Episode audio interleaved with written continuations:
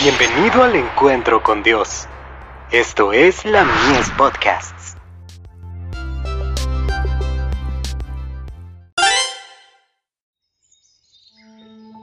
La maravillosa gracia de Dios. La simiente de Abraham. Y si vosotros sois de Cristo, ciertamente el linaje de Abraham sois, y herederos según la promesa.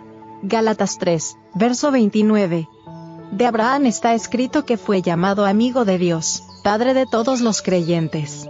Santiago 2, verso 23, Romanos 4, verso 11. Fue un gran honor para Abraham ser el padre del pueblo que durante siglos fue guardián y preservador de la verdad de Dios para el mundo, de aquel pueblo por medio del cual todas las naciones de la tierra iban a ser bendecidas con el advenimiento del Mesías prometido. Historia de los patriarcas y profetas. Página 136. Abraham fue honrado por los pueblos circunvecinos como un príncipe poderoso y un caudillo sabio y capaz. No dejó de ejercer su influencia entre sus vecinos. Su vida y su carácter, en contraste con la vida y el carácter de los idólatras, ejercían una influencia notable en favor de la verdadera fe.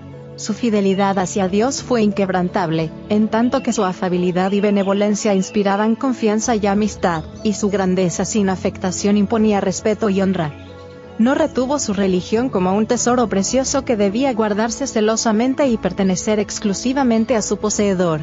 La verdadera religión no puede considerarse así, pues un espíritu tal sería contrario a los principios del Evangelio.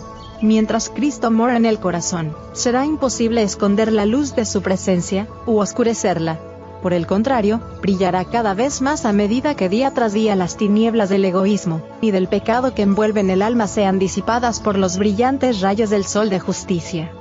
Los hijos de Dios son sus representantes en la tierra, y Él quiere que sean luces en medio de las tinieblas morales de este mundo esparcidos por todos los ámbitos de la tierra, en pueblos, ciudades y aldeas, son testigos de Dios, los medios por los cuales Él ha de comunicar a un mundo incrédulo el conocimiento de su voluntad y las maravillas de su gracia. Él se propone que todos los que participan de la gran salvación sean sus misioneros.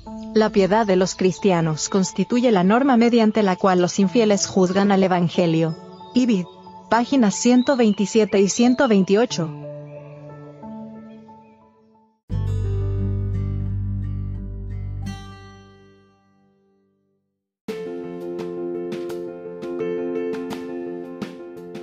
Visítanos en www.ministeriolamies.org para más contenido.